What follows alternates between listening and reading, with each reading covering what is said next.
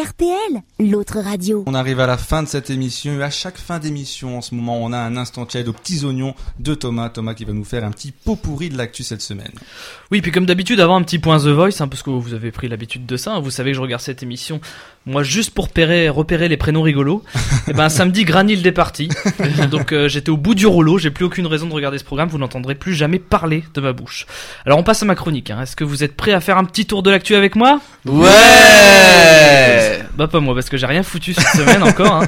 Mais on va quand même essayer de faire ressortir les infos principales qui ont égrené le quotidien des Français. Égrené. Euh, oui, égrené. On va Ouais. commencer d'ailleurs par de la littérature, puisqu'on est dans les jolis mots. Euh, ça n'a échappé à personne. Nabila sort son deuxième bouquin. Tout à fait. Alors vous le savez, hein, le plan de marche de Nabila est le suivant. Elle projette de sortir un bouquin par point de QI qu'elle a. Donc on aura une jolie collection en 16 tomes sur la vie de, de l'artiste.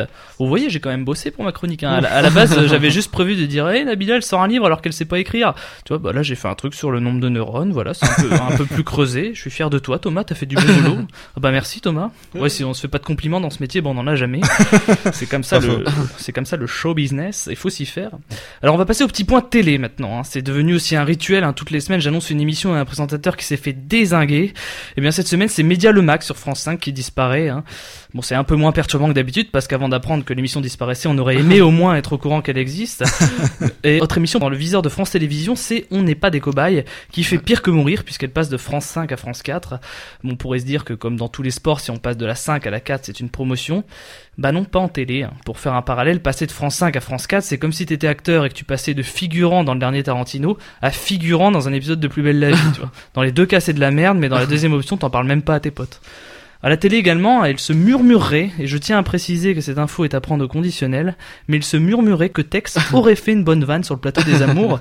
Alors une équipe d'experts a été déplacée de toute urgence. hein. Pour l'instant, on parle d'une annulation de l'émission en question qui était censée passer courant mai sur France 2. Euh, Dana Astier, hein, directrice des programmes, a déclaré que le public n'était pas prêt à entendre une bonne vanne dans la bouche de Tex, et que cela désorienterait le téléspectateur avec toutes les conséquences que cela implique. Enfin, musique, hein, je vous propose de faire un petit point sur l'actu de Jérémy Châtelain. voilà, c'est fait. Bon allez, je vous laisse, hein, il faut que j'aille programmer mon enregistreur numéricable pour toutes les émissions du jeu Slam d'ici fin juin, parce que j'ai peur que ça aussi, ça se fasse virer de l'antenne, et comme vous le savez, je suis un féru de Cyril Ferraud.